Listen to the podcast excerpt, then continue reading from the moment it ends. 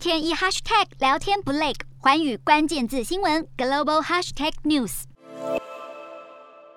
好，全球通膨问题日益严重。辽国总理近日在主持内阁会议的时候，也终于是达成要提高最低薪资的决定，而这也是时隔四年之后再度调涨最低薪资，希望能够解决工人外流的危机。好，来看到啊，目前辽国的最低薪资是一个月一百一十万基普，这相当于只有两千七百元台币。因此，辽国工会联合会的副主席就提出，最低薪资应该要增加到一百五十万基普，但这项提议在企业界引发了反弹声浪，认为这会增加雇主的负担。对此，工会联合会也回应：如果不支付更高的薪水，那么工人们将纷纷到泰国去谋生，到时候恐怕会面临更严重的缺工问题。